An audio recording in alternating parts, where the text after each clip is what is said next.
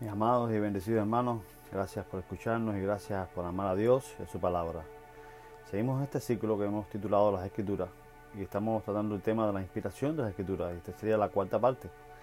Hemos puesto como título este episodio Hacerlo y hacerlo bien.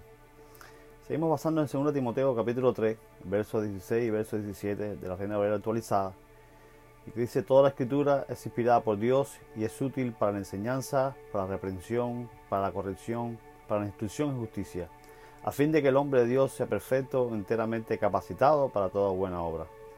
Los objetivos que nos estaremos trazando en este episodio eh, son tres objetivos. Número uno, los que no hacen nada. Vamos a hablar de ese tipo de personas en la iglesia, los cristianos que no hacen nada, los que lo hacen mal y los que lo hacen bien. Quiero comenzar diciéndoles, mis hermanos, que para mí ya había concluido con este pasaje, pues le hemos dedicado tres episodios para desbrozarlo, pero estando en oración he sentido fuertemente y pienso que de parte del Señor, que aún no habíamos terminado que Él no había concluido. Así que en este episodio vamos a enfocarnos en la parte práctica, en cómo mi vida debe demostrar que está siendo transformada por esa palabra inspirada. Y de eso nos habla la última frase del versículo 17, en el que nos estaremos apoyando en este episodio. Dice el versículo 17, a fin de que el hombre de Dios sea perfecto, enteramente capacitado para qué? Para toda buena obra. Pues si hemos entendido bien toda esta meticulosidad de parte del Señor en hacernos perfectos interiormente y enteramente capacitados, es para que obremos, para que trabajemos para Él.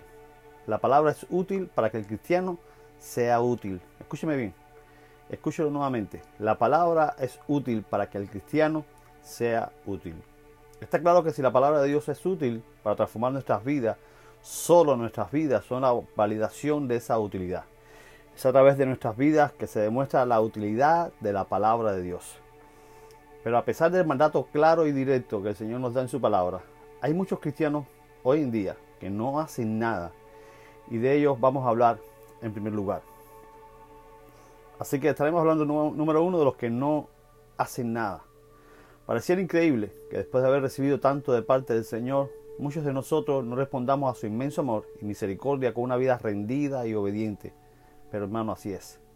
Muchos de nuestros hermanos que hoy se llaman a sí mismos seguidores de Jesús y que asisten a nuestras congregaciones, solo viven una vida egolátrica, centrada en ellos mismos y en sus propios planes y proyectos, y no se sienten incómodos o con culpa ninguna. Y dejemos en claro que no estamos hablando de que todos sean pastores, maestros, evangelistas o líderes de algún ministerio en la iglesia, o que dejen de trabajar y se dediquen a tiempo completo a la obra de Dios, sino que me refiero a que no evangelizamos, no servimos a otros, no ponemos nuestros talentos y dones para edificar a la iglesia. Vivimos nuestras vidas creyéndonos que con tener a Jesús en el corazón y asistir a los servicios de la iglesia estamos muy bien con el Señor. Pero déjenme recordarles a esos hermanos que ahora mismo no, no están haciendo nada para el Señor, que el mismo Jesús condenó dicha actitud en una ocasión él enseñó la parábola de los talentos, una parábola muy conocida, y en el Evangelio de Mateo dice en el capítulo 25, en el verso 26 en adelante, que el Señor de la parábola le dijo a aquel siervo que se le había entregado un talento y que lo había escondido y no había hecho nada con él. Su Señor, versículo 26, respondió y le dijo, siervo malo y, perezoso, sabías que cosecho donde no sembré y recojo donde no esparcí. Por lo tanto, debías haber entregado mi dinero a los banqueros, y al venir yo, habría recibido lo que es mío con los intereses. Por tanto, dice quitarle el talento y darlo al que tiene diez talentos. Porque a todo el que tiene le será dado y tendrá en abundancia. Pero al que no tiene aún lo que tiene le será quitado. Al siervo inútil echarlo en las tinieblas de afuera. Allí habrá llanto y crujir de dientes. Esto es un pasaje bastante fuerte. El mismo Jesús es quien lo narra. Si vemos el mandato de Jesús a aquellos que creían en él, era ven y sígueme. Y aún a otros le dijo, ve y cuéntales a los tuyos las cosas grandes que Dios ha hecho contigo. Lo que se deja por sentado es que no esperó que aquellos que creyeran en él solo le aceptaran y sus vidas siguieran por donde iba, sin ningún otro tipo de compromiso, pues su seguidor, el seguidor de Jesús significa eh, morir a nosotros y que viva Él reinando y dirigiendo nuestras vidas. Eso que significa seguir a Jesús. El mismo apóstol Pablo, en su carta dirigida a los creyentes de Roma, les dice en el capítulo 12, en el verso 11, no siendo perezosos en lo que requiere diligencia, sino ardientes en espíritu, sirviendo al Señor. Y el escritor de Hebreos lo deja en claro cuando dice, pero deseamos que cada uno de vosotros muestre la misma diligencia para ir logrando plena certidumbre de la esperanza hasta el final, a fin de que no seáis perezosos, sino imitadores de los que por la fe y la paciencia heredan las promesas. Todo el proceso del que hemos hablado en los episodios anteriores, de que la palabra nos enseña, nos redarguye, nos corrige y nos instruye, tiene como finalidad que vivamos mostrando con nuestras vidas la vida de Jesús. El apóstol Santiago dice bien claro en el capítulo 2, verso 14 y siguientes. Hermanos míos, si alguno dice que tiene fe y no tiene obra, ¿de qué sirve? ¿Puede acaso su fe salvarle? Si un hermano o una hermana están desnudos y le falta la comida diaria, y alguno de vosotros le dice, id en paz, calentados y saciados, pero no les da lo necesario para el cuerpo, ¿de qué sirve? Así también la fe, si no tiene obras, está muerta en sí misma. Sin embargo, alguno dirá, tú tienes fe, yo tengo obras, muéstrame tu fe sin tus obras, y yo te mostraré mi fe por mis obras. Y Jesús también dice en el juicio de las naciones, el capítulo 25, en el verso 31 y siguiente, cuando el Hijo del Hombre venga en su gloria y todos los ángeles con él, entonces se sentará sobre el trono de su gloria, y todas las naciones serán reunidas delante de él él separará los unos de los otros, como cuando el pastor separa las ovejas de los cabritos, y pondrá las ovejas a su derecha y los cabritos a su izquierda.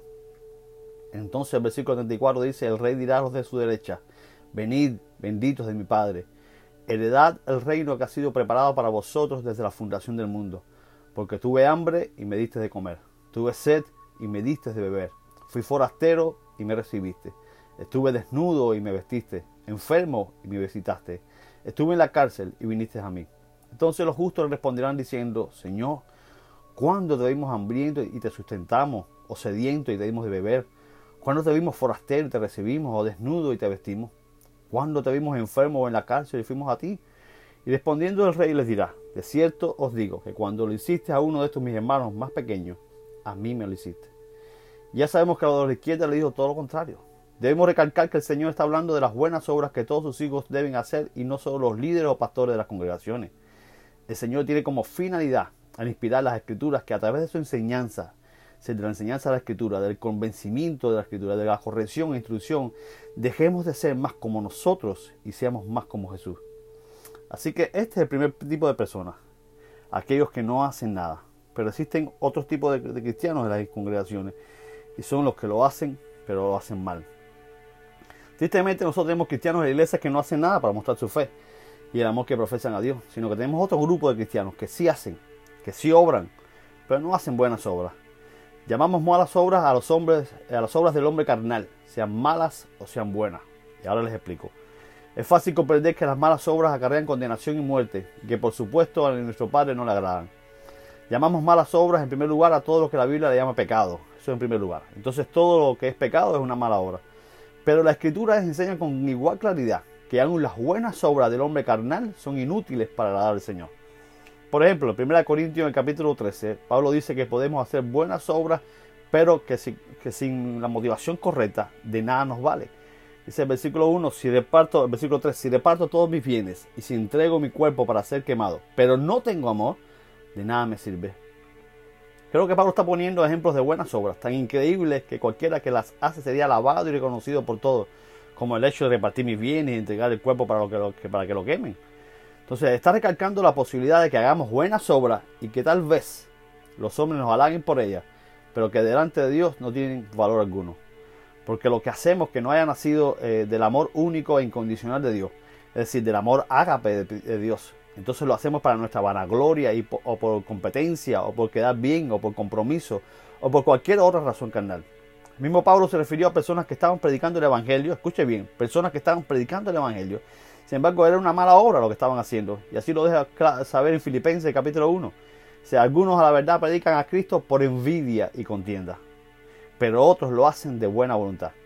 Estos últimos lo hacen por amor, sabiendo que ha sido puesto para la defensa del Evangelio mientras aquellos anuncian a Cristo por contención, no sinceramente, pensando añadir aflicción a mis prisiones. Nos puede parecer increíble, pero hay cristianos que creen o que parece que están sirviendo a Dios, pero en verdad no lo están haciendo. No pienses en nadie que, que conoces a escuchar esto. Solo analízate tú mismo. Si eres de los que sí están haciendo buenas obras, si no eres de los que no están haciendo nada, es para ti este mensaje también. Si tú eres de los que sí están obrando para Dios, pregúntate si tienes la motivación correcta al hacer lo que estás haciendo. Si en verdad lo haces para la gloria de Dios y la edificación de su iglesia, y para testificarle a aquellos que no conocen al Señor y puedan conocerle a través de tus buenas obras. Y a eso se refiere 1 Timoteo 3:17 cuando dice que la palabra nos hace perfectos, pues se refiere a la calificación o preparación que hace la palabra de Dios en nuestro interior. En el estudio y conocimiento de las escrituras nos ayudan a cambiar nuestras motivaciones egoístas y egolátricas de autoexaltación o autorreconocimiento por motivaciones santas, como el hacer las cosas para que la gente glorifique a Dios en lo que hacemos. Mientras más meditemos en su palabra, estaremos más equilibrados y ajustados para dejar de robarle la gloria a Dios y poner nuestras coronas a sus pies. Dejemos al Señor hacernos altos interiormente para servirle. Así que hemos visto dos grupos de personas los que no hacen nada y los que hacen las buenas obras, pero las hacen mal. Pero gracias al Señor también hay un tercer tipo de personas en la iglesia y son aquellos que obran y lo hacen bien para el Señor. Dice el versículo 17, enteramente capacitado para toda buena obra. Creo que lo primero que nos toca hacer es dejar bien claro cuáles son estas buenas obras de las que habla eh, el Señor. Y en este punto podríamos mencionar desde la evangelización hasta cualquier servicio que hagamos a cualquier persona como una ofrenda a Dios y para su gloria y para su honra. En el caso muy específico que Pablo le ha dicho a Timoteo, en capítulo 2, están varias obras que Timoteo debería hacer, como encargar a otro, que puede ser sinónimo de enseñar a otro. Y sigue Pablo dándole muchos consejos y directrices en base a su llamado pastoral, llamado pastoral que tenía Timoteo en todo este capítulo 2. Pablo le dice, fortalécete en la gracia, considera bien lo que digo, acuérdate de Jesucristo, recuérdales esto y mucho más hay muchas de esas buenas obras que el Señor nos manda y espera que como hijos obedezcamos. Estaremos seguramente de acuerdo en que hay buenas obras que están marcadas para un solo grupo de personas en la iglesia. Y ahora les pongo el ejemplo. Por ejemplo, eh, la enseñanza congregacional está destinada a los pastores o a los maestros de la congregación, para solamente citar un ejemplo. Pero hay muchas cosas que el Señor nos manda hacer para su gloria y que como hijos de Él debemos eh, vivir haciéndolo. Y aquí le recuerdo algunos de los unos a otros tan famosos que el Señor nos dejó en su palabra. Dice eh, eh, que os améis los unos a los otros, amándonos los unos a los otros con amor fraternal en cuanto a honra, prefiriendo los unos a los otros, algo que todos debemos hacer, tener un mismo sentir los unos por los otros. No nos juzguemos más los unos a los otros, también dice. Saludaos unos a otros con un beso santo, sino que todos los miembros se preocupen, preocuparse los unos por los otros, servíos los unos a los otros por medio del amor, dice también, sobrellevar los unos las cargas de los otros soportando los unos a los otros en amor. Sed bondadosos y misericordiosos los unos con los otros, perdonando unos a otros también, sometiéndonos unos a otros. Él no espera que dejemos nuestros quehaceres o deberes conyugales o familiares para que lo hagamos, sino que los incorporemos en nuestro diario vivir, todas estas buenas obras, que seamos conscientes de que todo lo que hacemos es para su gloria y su honra. Por ejemplo, el famoso y mundialmente conocido texto de Mateo 28, versículos 19 y 20, acerca, eh, llamado la Gran Comisión, que habla del mandato de ir por todo el mundo y predicar el Evangelio, exactamente dice, mientras vayan, predicar el Evangelio. Es decir, mientras camines, mientras compres, mientras trabajes, mientras descanses, mientras vivas, hazlo predicando el Evangelio. Nuevamente reitero, el buen conocimiento de las escrituras no debe parar en un buen saber, aun siendo el saber más importante como es de la, de la escritura, sino en un bien obrar, dice equipado para toda buena obra. Cuando el apóstol se refiere a un hombre perfecto, habla de aquel que por el estudio de la escritura y el conocimiento íntimo obtenido de la mente y el espíritu de Dios, está equipado para todo trabajo que sea llamado por Dios.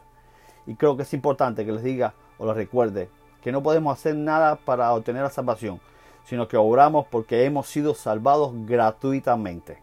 Entonces, si el buen obrar viene a nuestra vida como resultado de la obra de perfeccionamiento que está haciendo la palabra de Dios en, nosotros, Mirémonos por un momento y veamos si en verdad estamos haciendo esas buenas obras. Mi oración a Dios, hermano, como le dije en el episodio pasado, es que eh, este estudio nos dé la motivación adecuada para ser los hijos obedientes que el Señor espera que seamos. Tenemos un llamado, tengo un llamado de Dios para aquellos que entre el pueblo están viviendo una vida de rutina, sin compromiso. Para ti, mi hermano, que estás en esa vida, tu vida de inacción es una vida de rebeldía, quiero decirte. Es una vida de desobediencia, pues hay muchas cosas que como esclavo de Cristo deberías estar haciendo. La Biblia dice que el que sabe hacer lo bueno y no lo hace es pecado. Así que arrepiéntete ya y comienza a vivir para hacer las buenas obras que Él te ha preparado.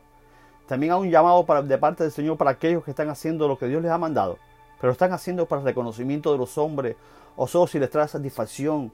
Estás haciéndolo en vano, mi hermano.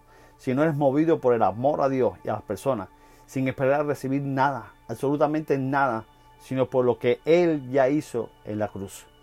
Así también, así también te digo a ti, mi hermano, arrepiéntete, toma esta oportunidad y arrepiéntete. Y comienza a vivir y a hacer todo para su gloria y solo para la bendición de los demás. Y también a mis hermanos que están, a mis hermanos que están haciendo las buenas obras que el Señor les ha mandado. Sigan adelante. Esta es la palabra que tengo para ustedes. Sigan adelante. Puesto nuestros ojos en Jesús. Porque no hay nada mejor que vivir nuestras vidas, lo que decía el apóstol Pablo en Gálatas capítulo 2, verso 20. Con Cristo he sido juntamente crucificado. Y ya no vivo yo, sino que vive Cristo en mí. Lo que ahora vivo en la carne, lo vivo por la fe en el Hijo de Dios, quien me amó y se entregó a sí mismo por mí. Nos vemos en el próximo tema, la inspiración de la escritura, quinta parte, para seguir ahondando en este tema tan espectacular. Un abrazo de su hermano, amigo y pastor, Tommy Torres.